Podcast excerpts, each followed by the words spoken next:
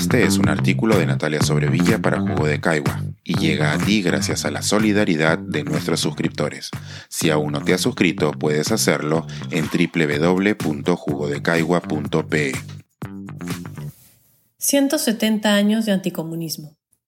Cuando en mis redes asoma el totalitarismo que temen. Durante las elecciones presidenciales de 1851, el diario El Correo de Lima publicó aterrorizados y alucinados titulares que anunciaban El comunismo nos invade, viene de Colombia y Ecuador, y pronto no querrán que tengamos esclavos aquí en el Perú. Parece increíble que en 170 años los titulares hayan cambiado tan poco. Y si bien ya no existe la esclavitud, los liberales lograron finalmente abolirla en 1854, siguiendo a los otros países de la región, la desigualdad sigue siendo la base de nuestra sociedad.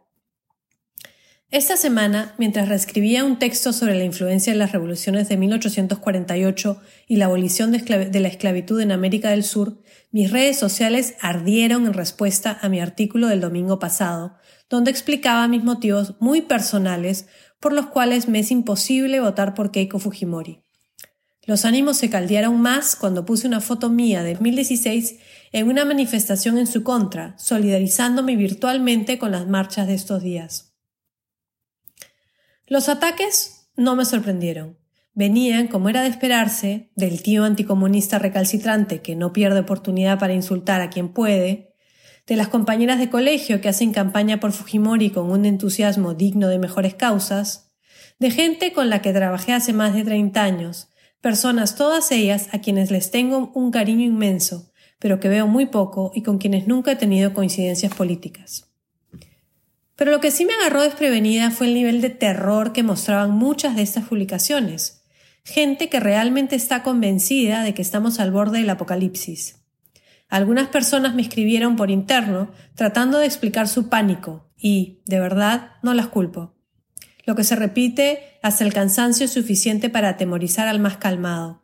Nuestro país vive un clima de terrorismo desinformativo, con portadas de periódicos que abiertamente se contradicen, e incluso mensajes de texto diciendo que los fondos de las AFP peligran.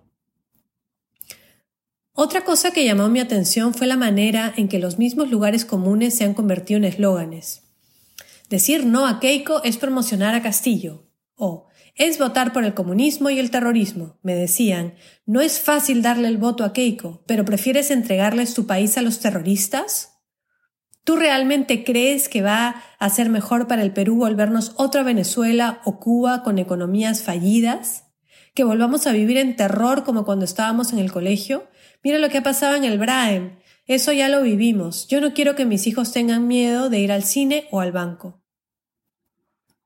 La segunda línea de ataque es que vivir en el extranjero me descalifica de opinar en las elecciones peruanas, pero por lo que veo en redes mi opinión no se pondría en cuestión si fuera para apoyar a Keiko. Y finalmente el argumento de que viciar mi voto, que es mi posición porque el otro candidato no se lo ha ganado, es un acto de cobardía. Ante esto, solo me queda decir que si no quieren que vote viciado, tendría que votar por Castillo, porque ni el cansancio ni la repetición harán que vote por Fujimori. Sobre si tengo derecho a opinar viviendo en Londres, diré que mientras la ley me permita votar, también me permite opinar. Y sobre la supuesta hipocresía de vivir en un país capitalista y desearle el comunismo al Perú, responderé que nada más alejado de la realidad. Vivo en un país con un sistema social de mercado, donde pago más del 60% de impuestos, en el que tengo medicina social, escuelas y universidades públicas, servicios para el desempleo, jubilación para todos, y donde no temo que me asalten en cualquier esquina. Eso es lo que quisiera para el Perú.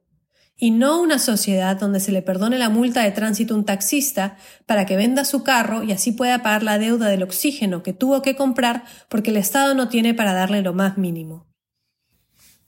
Llevo estudiando la historia del comunismo desde que Karl Marx escribió su 18 de Brumario. Leí el Manifiesto Comunista cuando tenía 15 años y uno de los periodos en que me especializo es la mitad del siglo XIX, cuando las banderas rojas irrumpieron en el mundo. Mucha agua ha pasado bajo el puente y mucho de lo que se ha hecho en nombre del comunismo no ha sido más que totalitarismo, y eso es algo a lo que me opondré siempre. No creo en un sistema donde no exista la libertad, pero no hay nada más totalitario que decirme qué se considera aceptable pensar o por quién debo o no votar. Desde hace 170 años, la prensa nos asegura que el comunismo nos acecha. Y, si bien hemos sufrido el terrorismo, me parece que hacer ahora una equivalencia no solo es falaz, sino peligroso. Somos un país que ha visto la barbarie de cerca, y en efecto, esa podría volver si no hacemos algo para balancear la desigualdad. Este es un artículo de Natalia Sobrevilla para Jugo de Caigua y llega a ti gracias a la solidaridad de nuestros suscriptores. Si aún no te has suscrito, puedes hacerlo en www.jugodecaigua.pe.